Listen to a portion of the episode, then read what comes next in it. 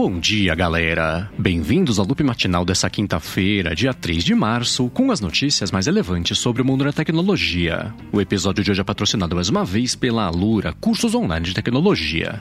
Quem fala aqui é o Marcos Mendes e hoje no seu loop matinal do Loop Infinito vou começar falando sobre a Netflix que confirmou que comprou uma produtora de jogos chamada Next Games. A Netflix já tinha trabalhado com a Next Games quando tinha lançado e faz um tempinho já o jogo Stranger Things Puzzle Tales e ficou confirmado que essa aquisição girou no valor é de mais ou menos 70 milhões de dólares. Esse valor, por sinal, foi mais do que o dobro do que a Next Games tinha à frente do fechamento do pregão aí, antes do anúncio dessa aquisição e agora espera para ver se a Netflix consegue liberação regulatória para seguir em frente com essa compra. E ainda sobre o mundo dos jogos, a Snowman confirmou que vai lançar a segunda versão do Autos Adventure também para quem é assinante do Apple Arcade. No ano passado, o Apple Arcade ganhou o Autos Adventure Lost City, que era uma reedição remasterizada e expandida também do primeiro jogo da franquia Autos Adventure. Isso acontecer de novo. O segundo jogo vai ser o Autos Adventure Spirit of the Mountain. Esse jogo vai ser lançado no Apple Arcade no dia 25 de março, com objetivos extras também, em comparação com o título que tinha lá de forma individual na App Store. E caso você queira saber mais sobre isso, tem link aqui na descrição. E por último aqui do mundo dos jogos, a Valve confirmou que ela está corrigindo o bug lá de drift, né, do stick lá do controle direcional do Steam Deck. A Valve comentou que ela identificou um problema de zona morta na calibragem dos controles, mas liberou já o update para corrigir, né, sem precisar lá fazer recall do hardware e coisa desse tipo. Agora, ainda sobre esse console móvel da Valve, pintou mais uma polêmica envolvendo o fato dele ser baseado numa versão do Linux. Resumindo bastante o que rola, o problema está no fato de ser possível hackear o sistema lá, operacional do Steam Deck para começar a trapacear nos jogos, e foi isso, né, que levou a decisão, por exemplo, do Fortnite não ser lançado para ele. Aí agora a desenvolvedora Bungie comentou que o Destiny 2 não vai ser lançado para o Steam Deck, eles vão banir ainda por cima quem tentar hackear o sistema lá para conseguir fazer o jogo rodar no console. Agora, ainda sobre esse assunto de hackear, a Nvidia voltou a falar sobre aquela brecha que eles falaram que era o incidente de segurança né, que tinha sofrido no finalzinho da semana passada. Depois de ter sido meio evasiva sobre isso no começo da semana, a Nvidia confirmou que roubaram mesmo dados proprietários da empresa ainda falou que está sendo ameaçada e que os hackers estão ameaçando né, de vazar esses dados. Ela falou que o grupo responsável por esse ataque, que parece ter sido o grupo Hacker Lapsus, está vazando credenciais de funcionários e alguns segredos também de mercado da empresa e estão ameaçando vazar todo o resto, é de coisa até de GPU mais recente, né, que ela lançou, a menos que ela abra o código da coisa toda. Eles deram, na verdade, até sexta-feira para a Nvidia para ela abrir o código lá dos drivers dela, senão aí sim, eles vão vazar tudo que eles roubaram lá, que é mais ou menos um tera de dados.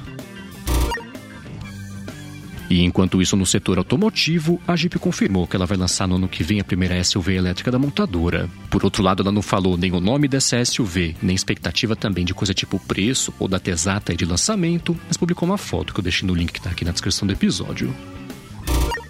Bom, e agora eu vou falar sobre a MediaTek, que, de acordo com o Instituto IDC, conseguiu ultrapassar a Qualcomm na estimativa de venda de telefones celulares no quarto trimestre do ano passado no mercado americano, isso relativo a telefones Android. Um levantamento do Instituto IDC mostrou que no finalzinho do ano passado foram vendidos nos Estados Unidos 48% do total de telefones Android que tinham lá processadores da MediaTek e só 44% tinham da Qualcomm. Para efeito de comparação, o market share no terceiro trimestre. Era de 56% para a Qualcomm e 41% só para a MediaTek, então dá para ver né, que ela conseguiu ganhar bastante mercado nos últimos três meses. O Instituto IDC comentou que isso aconteceu em especial por conta de vendas bem representativas dos telefones Galaxy A12, A32 e também G Pure, mas não é confirmado aí por todo mundo esse tipo de dado é que a Counterpoint Research publicou esse mesmo tipo de relatório, falando que nos Estados Unidos, né, no quarto trimestre do ano passado, 55% do total de telefones Android vendidos tinham processadores da Qualcomm e só 37% tinham processadores da MediaTek. Por outro lado, também de acordo com a Counterpoint Research, a MediaTek ganhou mercado em frente à Qualcomm em comparação com o terceiro trimestre em venda de telefones Android nos Estados Unidos, então tá aparecendo, né, que de um jeito ou de outro ela tá ganhando bastante espaço lá no mercado americano. Bom, e falando aqui em Estados Unidos, o Biden instruiu o Congresso a passar leis que se concentrem em aumentar a segurança das crianças na internet, com foco especial em redes sociais.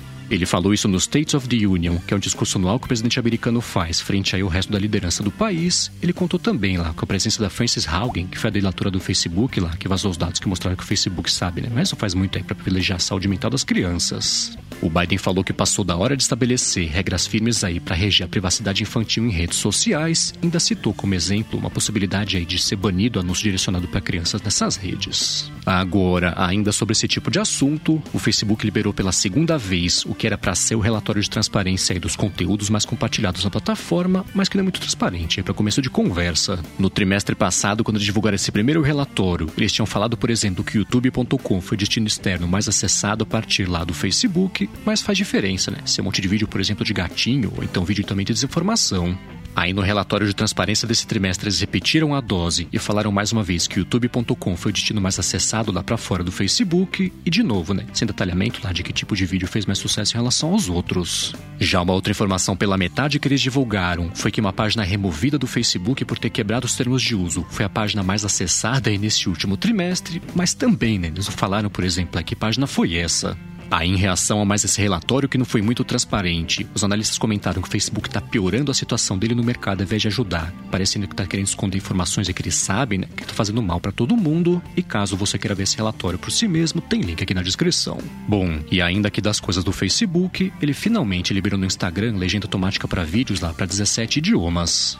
A lista inclui vídeos em português, em espanhol, em francês, em alemão e japonês. Eles prometeram, né, que vão expandir os idiomas e conforme o tempo for passando. Quem já recebeu acesso a esse recurso consegue ativar ou desativar ele também, apertando no botão de reticências lá nos detalhes, por exemplo, de algum vídeo. E o Facebook comentou que eles estão mexendo no sistema, né, que é automático vai identificar as legendas, que vai melhorar também conforme o tempo for passando.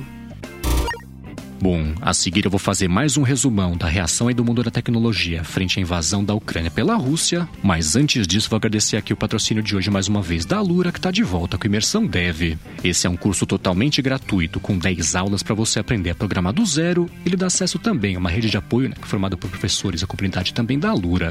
Essa volta do Imersão Dev vai marcar também a estreia de uma intérprete de Libras para as aulas, né, para deixá-las ainda mais acessíveis, então mais gente ainda vai conseguir criar seu primeiro código. As aulas vão rolar dos dias 7 a 18 de março, mas você tem só até o dia 6 de março para se inscrever, então não perde mais tempo. Passa aqui na descrição do episódio e pega o link especial que a Lura fez para os ouvintes aqui do Loop Matinal para você poder se inscrever no Imersão Dev e dar o primeiro passo aí para você criar ou tentar voltar também a aprender programação. Lembrando que esse curso é de graça de verdade, então não tem asterisco, não tem pegadinha, não tem nada assim. Você se inscreve, faz esse curso dá o primeiro passo aí para aprender a programar ou então voltar a programar. Então, mais uma vez, Passa aqui na descrição do episódio, se inscreve até o dia 6 de março e garante seu acesso à imersão Dev da Alura. Muitíssimo obrigado, Alura, pelo patrocínio contínuo aqui do Loop Matinal.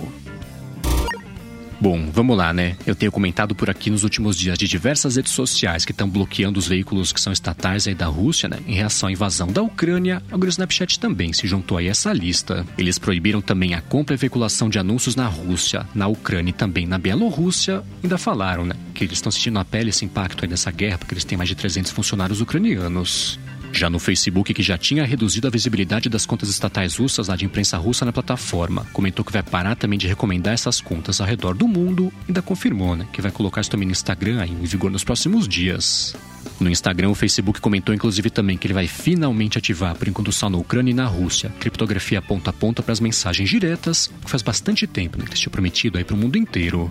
Já no Google Maps, que tinha desligado o dia desses, até comentei por aqui, tinha desligado o dia desses o acompanhamento de trânsito em tempo real na Ucrânia. Vai desligar umas tags também adicionadas lá no país recentemente, né, com dicas de lugares e tudo mais, que também né, estava sendo usado pela Rússia para ter vantagens estratégicas. Aí, por fim, sobre isso hoje aqui, a Apple parou de vender os produtos dela na Rússia e confirmou que desligou na Ucrânia também no Apple Maps informações de trânsito em tempo real. Aí, por fim, ela removeu da App Store no mundo inteiro, exceto na Rússia, os aplicativos do RT News e também do Sputnik e confirmou um programa que vai fazer de doações 2 para 1 em relação às doações dos funcionários. Então, para cada dólar que os funcionários doarem para grupos lá de iniciativas humanitárias né, e ajuda na Ucrânia, a Apple vai doar mais 2 dólares também. Isso é retroativo, é a partir de doações feitas a partir de 25 de fevereiro. Agora, ainda sobre as coisas da Apple, encerrando aqui o episódio de hoje, ela confirmou que vai fazer um evento no dia 8 de março. Ela publicou o convite com um trocadilho que diz Peak Performance, mas peak não de pico, mas sim de você dar uma espiadinha lá no que tá por vir, então é bem possível que pinte anúncios de coisas que podem ser lançadas um pouquinho mais pra frente. O que o pessoal tá dando como certo já para esse evento é que ela vai anunciar uma geração nova do iPhone SE e possivelmente também novos iPads e novos Macs, mas claro, né, que tem o pessoal que tá torcendo também para pintar notícias a respeito do headset imersivo da empresa. Então, como eu disse aqui no comecinho da notícia, o evento vai rolar no dia 8 de março, às 3 da tarde, no horário de Brasília, e claro, né, que você vai poder acompanhar a cobertura cobertura completa aqui no canal do Loop Infinito no YouTube. isso aí, galera. O Loop Matinal do Loop Infinito vai ficando por aqui. Se você quiser se inscrever no canal do Loop Infinito no YouTube, o link tá aqui na descrição do episódio lá no loopmatinal.com, junto com os links das notícias que comentei hoje. Já se você quiser falar comigo no Twitter, procura por MVC Mendes que eu tô sempre por lá. Obrigado pela audiência, obrigado à Lura também pelo patrocínio contínuo aqui do Loop Matinal, e eu volto amanhã de manhã. Falou!